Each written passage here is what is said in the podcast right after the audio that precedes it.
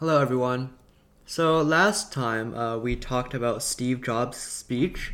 Uh, so, the commencement speech that Steve Jobs made at Hart uh, at Stanford, and I thought it would be cool if we just looked at some more speeches, since you know with famous speeches there's a lot to learn from them, and just once you're reading through them, you'll actually get to feel um, how good those speeches are.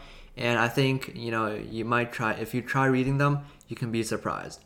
So today we're going to be talking about uh, the famous speech, possibly one of the most famous of all time. Uh, I Have a Dream by Dr. Martin Luther King. So Dr. Uh, King is a uh, or was a preacher who played a key role in the American Civil Rights Movement. So this was during a time when uh, black people did not have as many rights in America as they had today. So it was during the civil rights movement when there were some uh, groups trying to get, you know, equal rights to everybody. So throughout the speech, you one thing you see is a lot of powerful rhetorical devices and literary devices, like metaphors. For example, um, he basically talks about how the Declaration of Independence, so the American Declaration of Independence, promises everyone to be treated equally but actually you know doesn't do that right now. Uh, at the time, they did not uh, honor like the things that were said in the Declaration of Independence and the Emancipation Proclamation, which you know freed uh, freed uh, slaves. And he doesn't get too much into the history of the Declaration of Independence or what it specifically says, but he compares it to uh, a bad check.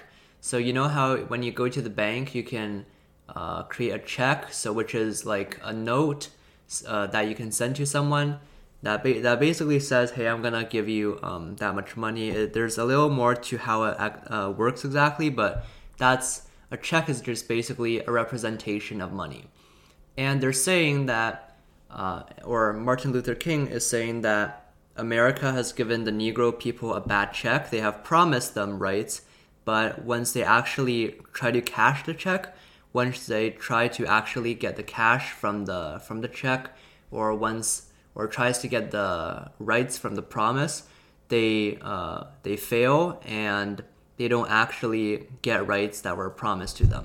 So that's a nice little metaphor that uh, appealed to or that ordinary people could understand at least. And so when you're creating your own speech you want to be thinking about how are you going to phrase it so that it's you know civilized enough but enough but like everyone can still understand.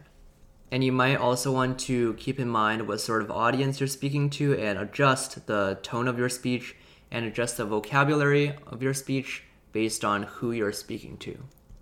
Another technique that martin luther king uses in his speech is repetition. So um, especially during the second half of his speech there's two times where he repeats um, a similar phrase over and over with different uh, with different words essentially.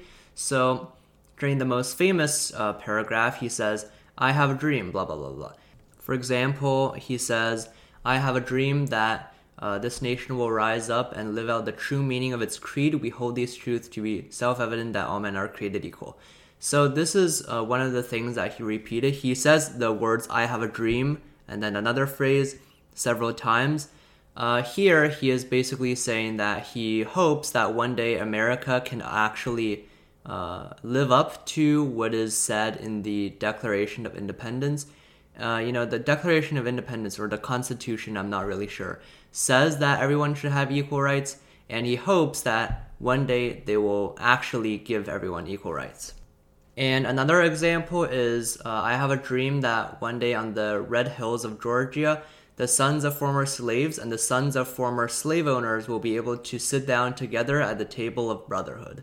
So, this is another time he's repeating that phrase, I have a dream, and then followed by something he hopes that will happen.